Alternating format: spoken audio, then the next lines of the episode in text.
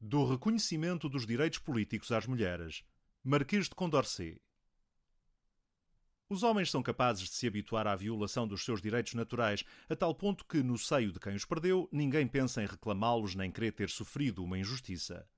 Algumas dessas violações chegaram a escapar até aos filósofos e legisladores que se dedicaram com incansável zelo à definição dos direitos comuns dos indivíduos da espécie humana, direitos esses que passaram a constituir o único fundamento das instituições políticas.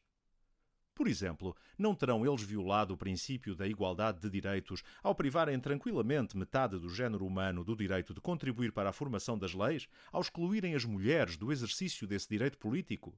Haverá maior prova da força do hábito, mesmo no que toca a homens esclarecidos, que assistir à invocação do princípio da igualdade de direitos a favor de 300 ou 400 homens que o viram violado por um preconceito absurdo e esquecê-lo quando estão em causa 12 milhões de mulheres? Para que esta exclusão não fosse um ato de tirania, seria necessário ou provar que os direitos naturais das mulheres não são exatamente os mesmos que os dos homens, ou demonstrar que elas não são capazes de os exercer. Ora, os direitos dos homens resultam apenas de eles serem seres sensíveis, capazes de elaborar ideias morais e pensar sobre elas. Assim, tendo as mulheres estas mesmas qualidades, terão necessariamente iguais direitos. Ou nenhum indivíduo da espécie humana tem verdadeiros direitos, ou todos os têm iguais. E quem vota contra o direito de outrem, seja qual for a sua religião, a sua cor ou o seu sexo, está a renegar os seus próprios direitos. Seria difícil provar que as mulheres não são capazes de exercer os direitos políticos. Porque é que seres que engravidam e podem sofrer de indisposições passageiras não haveriam de poder exercer direitos dos quais nunca se pensou privar pessoas que todos os invernos têm gota e facilmente se constipam?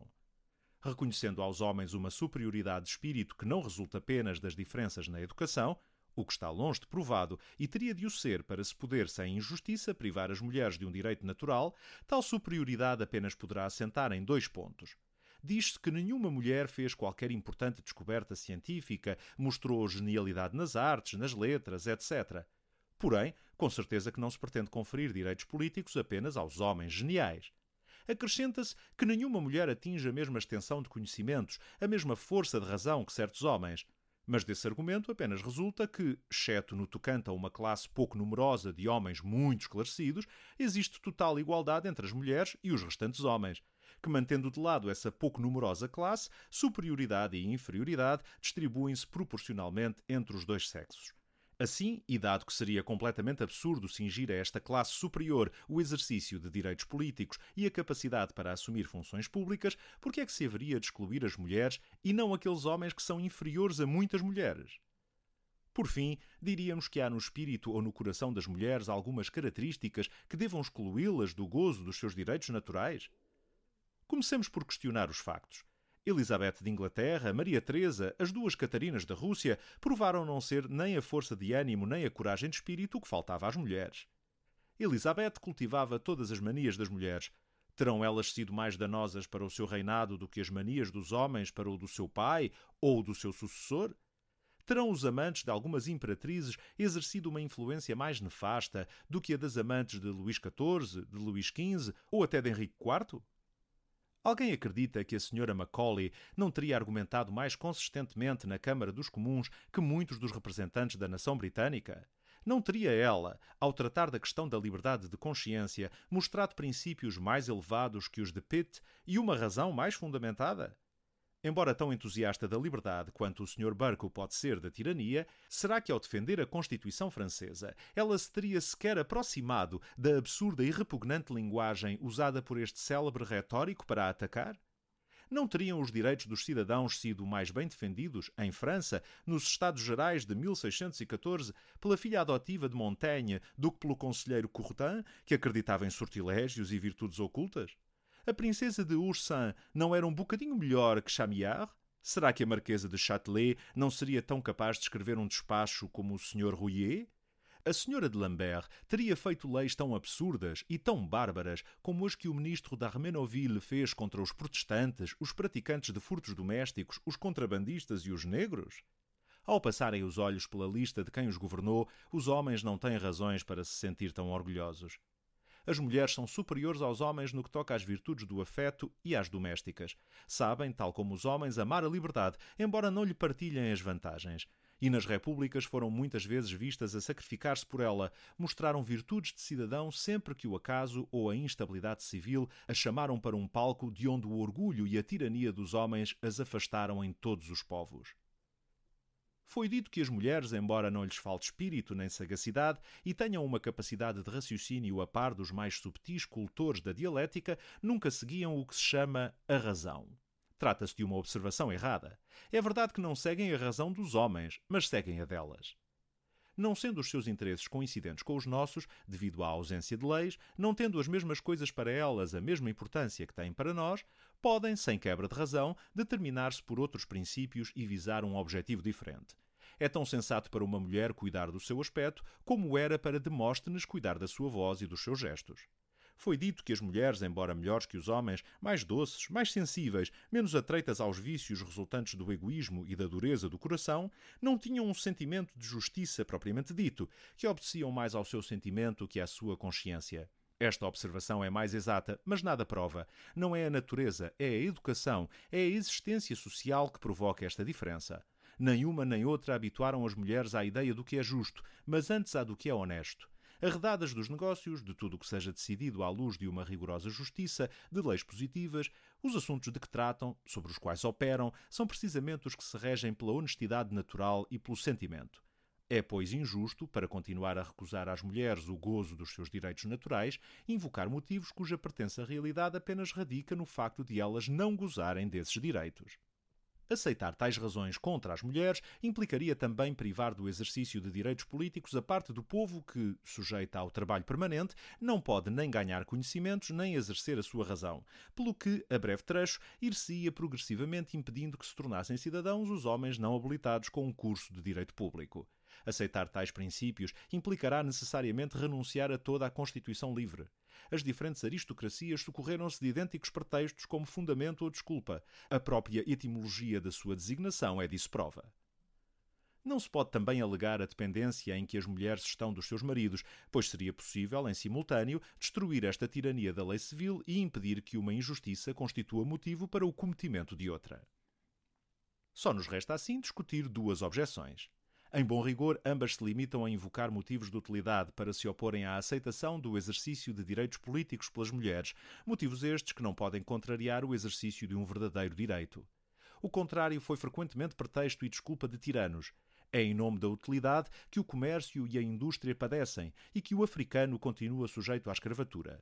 Era em nome da utilidade pública que se enchia a Bastilha, que se instituíam censores de livros, que se mantinha o processo secreto e se recorria à tortura. No entanto, discutiremos estas objeções para que nada fique sem resposta. Seria de temer, diz-se, a influência das mulheres sobre os homens. Começaremos por responder que esta ou qualquer outra influência é mais de temer quando em segredo do que numa discussão pública. Tal influência seria nesse ambiente a mais penalizada, tanto mais que, ao ir além de um só indivíduo, não conseguirá manter-se, pois tornar-se-á conhecida. Aliás, como até hoje nunca foi reconhecida às mulheres em nenhum país igualdade absoluta, mas o seu poder, não obstante, não deixou de ser exercido por todo o lado, e como quanto mais aviltadas pelas leis foram as mulheres, mais perigoso ele foi, não parece que seja de ter muita confiança neste remédio. Com efeito, não seria antes mais razoável considerar que tal poder enfraqueceria se as mulheres perdessem o interesse em conservá-lo por deixar de ser para elas a única defesa e escapa à opressão? Se a delicadeza impede a maioria dos homens de oporem a sua opinião à de uma mulher, quando em sociedade, tal delicadeza é em muito tributária do orgulho.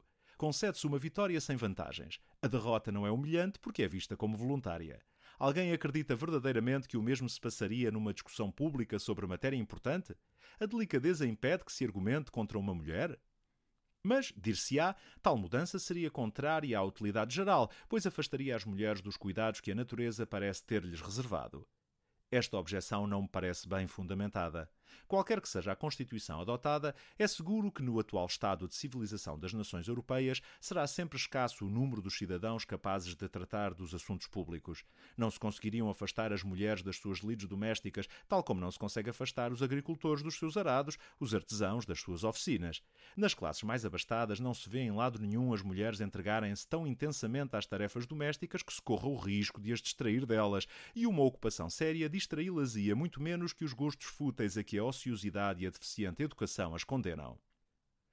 A principal causa deste temor radica na ideia de que todo o homem a quem são reconhecidos direitos políticos já só pensa em governar. O que pode ser verdade até certo ponto, na altura em que uma Constituição começa a vigorar, mas é um movimento de curta duração. Assim sendo, não há que pensar que as mulheres, lá por poderem ser membros das Assembleias Nacionais, iam imediatamente abandonar os seus filhos, a sua casa, a sua agulha. Tornar-se-iam, isso sim, mais capazes de educar os seus filhos, formar homens. É natural que a mulher amamente os seus filhos, que cuide deles nos seus primeiros anos.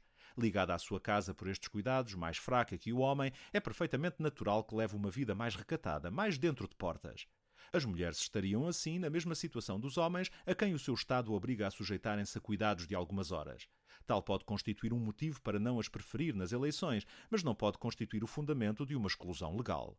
A galanteria ficaria a perder com esta mudança, mas os hábitos domésticos ganhariam com esta igualdade, tal como com qualquer outra. Até agora, todos os povos conhecidos tiveram hábitos ou ferozes ou corrompidos. A única exceção que conheço respeita aos americanos dos Estados Unidos, espalhados em pequeno número por um grande território. Até agora, em todos os povos existiu a desigualdade legal entre os homens e as mulheres, e não seria difícil de provar que nestes dois fenómenos, ambos gerais, o segundo é uma das principais causas do primeiro, pois a desigualdade introduz necessariamente a corrupção, e é dela a causa mais comum, se não mesmo a única. Peço agora que se dignem refutar estas razões com algo mais que piadas e declamações, que principalmente me mostrem uma diferença de natureza entre homens e mulheres suscetível de legitimar a exclusão do direito. A igualdade de direitos que a nossa nova Constituição consagrou entre os homens valeu-nos eloquentes declamações e piadas sem fim, mas até agora ainda ninguém conseguiu contrapor-lhe uma única razão que seja, e não será certamente nem por falta de talento, nem por falta de zelo. Atrevo-me a pensar que se passa o mesmo no que respeita à igualdade de direitos entre os dois sexos. É bastante curioso que em muitos países as mulheres tenham sido consideradas incapazes de exercer qualquer função pública, mas dignas da realeza. Que em França uma mulher tenha podido ser regente, mas que até 1776 não pudesse ser modista em Paris que, enfim, nas assembleias eletivas dos conselhos tenha sido reconhecido ao direito feudal o que foi negado ao direito natural. Vários dos nossos deputados nobres devem às senhoras a honra do lugar que têm entre os representantes da nação. Por que não, em vez de privar deste direito as mulheres detentoras de feudos, alargá-lo a todas as que são proprietárias, que são chefes de família? Porquê, se se considera absurdo exercer por intermédio de outrem os direitos políticos, retirá-los às mulheres, em vez de lhes permitir exercê-los pessoalmente?